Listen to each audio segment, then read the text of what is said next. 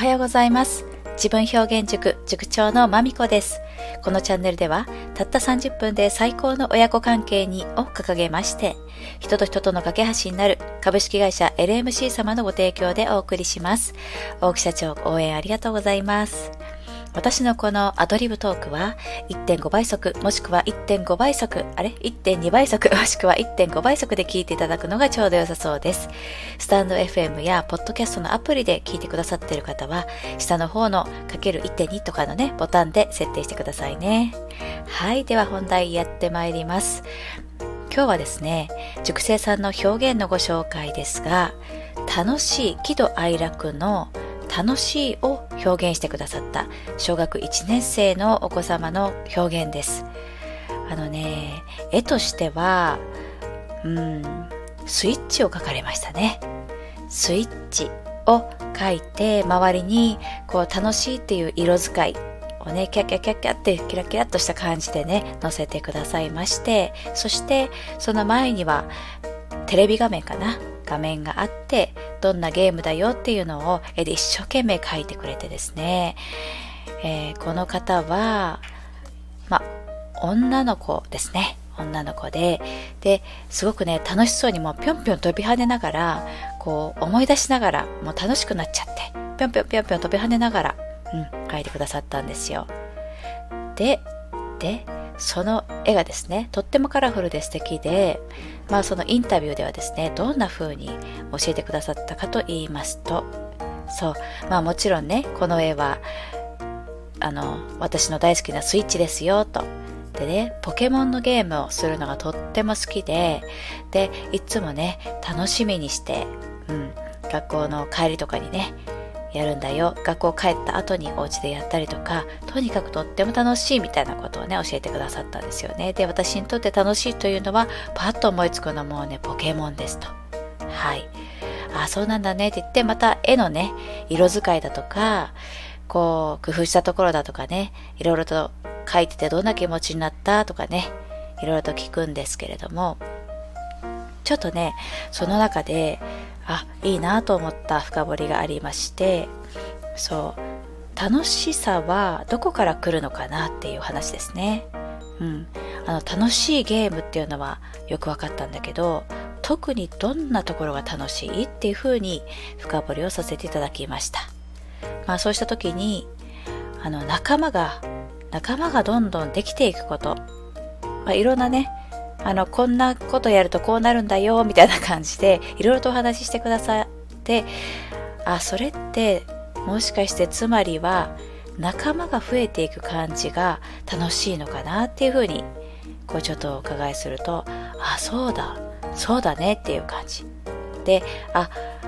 じゃあ、まるちゃんは、うん、仲間が増えていく。自分の周りに楽しいお友達がどんどん増えていくっていう感じが楽しいんだねって言って、あ、そうだねっていう風に、ちょっと自分でも、あ、そっかっていう風にね、分かったような感じで、そう、とっても終始ね、楽しそうにしてくださったんですけどもね。で、まあ、そこから派生して、こう小学1年生ということで小学校もどんどんとお友達が増えていくっていうことが楽しくて楽しくて本当に毎日学校は楽しいっていうふうに教えてくださいました。はい。で、そんなあのこのお子様はですね最後にスピーチをねあのやってみたければ一緒に頑張ろうかっていうふうにセリフだとかもあの何でしょう。頑張って言えそうな量でね調整しながら練習していくんですけれどもね。この子に関しましてはとっても積極的にねやりたいやりたいっていう感じで教えてくださってでセリフまで考えたんですけれどもね。で最後にねお母様がお父様もかな？お母様もお父様も一緒にお迎えに来てくださった時にこうプチ発表会をするんですがその時にですねじゃあ発表しますと。こうみんなの前に立ったらもう頭が真っ白になっちゃったって言って。あれ何言おうと思ったんだっけって言ってね。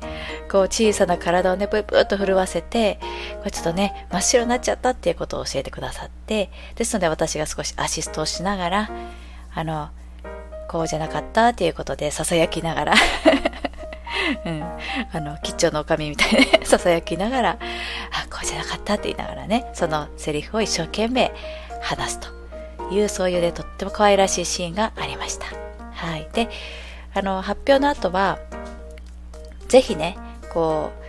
う、お子様同士でできる子だけでいいんですけど、もちろん無理強いはしませんよ。あの、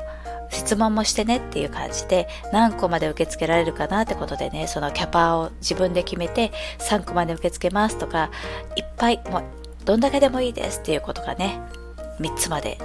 5つまでとか言いながらあの質問を受け付けるんですけれどもね。そんなシーンがあってまあさようならっていう感じなんですね。であのどうですか？こう楽しい楽しいっていう気持ちのさらに分解すると楽しさのどこ楽しいってまあもっと具体的に言うとどういう要素が楽しいのかな自分にとってっていうことね。だからよくお子様が何か経験なさってきて帰ってきたらあの、うん、楽しかったっていう感想結構あると思うんですね、うん、でそれ喜ばしいことだと思うんですけれどもそれがね一体どこの要素が楽しかったのかまでちょっとこう深掘りをねできるともしかするとなんか発見があるかもしれませんねということでご紹介させていただきましたでちなみにこのお母様はあの自分表現えー、体験のね、ワークショップのところに感想を寄せてくださっていまして、はい。それがね、また、あの、ありがたいんですよ。うん、とってもありがたい。で、その中でね、こう、こんな感想もいただきましたけれども、初めての場所、初対面のお友達とうまくいくかしらなどいろんな不安がありましたけれども、子供たちの元を離れての発表の時間になると、大きな作品ができて、自分の言葉を紡いでいて、で、みんなの質問にも答えようと頑張っている、そんな姿を見て、いろんな思いが重なり、目頭が熱くなりましたということでね。えー、まあもうちょっと読んでもよろしいでしょうか？お友達すべての発表が終わった後、作品作りから発表までの過程をまみこさんから教えてもらい、それぞれの様子が手に取るように分かりました。表現したいことを表して伝える。子供ってすごいな。アシストがあればこんなにも変わるのか。こんな言葉で伝えられるようになるのか。気づきが多く、この感想レポートを書くにはとても陳腐な表現に感じてしまう。どれも陳腐な表現に感じてしまう。参加してとっても良かったですということをシンプルかつ感動を伝えたいのに何と言葉に表したらよいかわからない母もこのワークショップを受けたらよかったかもしれません。そう思える時間でした。ありがとうございました。つって。はい。つってつって。はい。寄せてくださいまして、本当にありがたいですね。まあそんな感じで、あのー、まあそうなんですよね。大人もあれ私嬉しいとか楽しいとか言ってるけど何が？とかね 改めて言葉にすると分からなかったりしますよね、えー、ちょっとねそういう風に立ち止まって丁寧に自分のこう感情の動きというのをね言葉にしてみるっていうのをね親子でなさってくださいね。是非ね。はい。そんなところで今日は終わっていきます。今日も最後までお聴きくださりましてありがとうございました。またお耳にかかるまでお元気でお過ごしくださいね。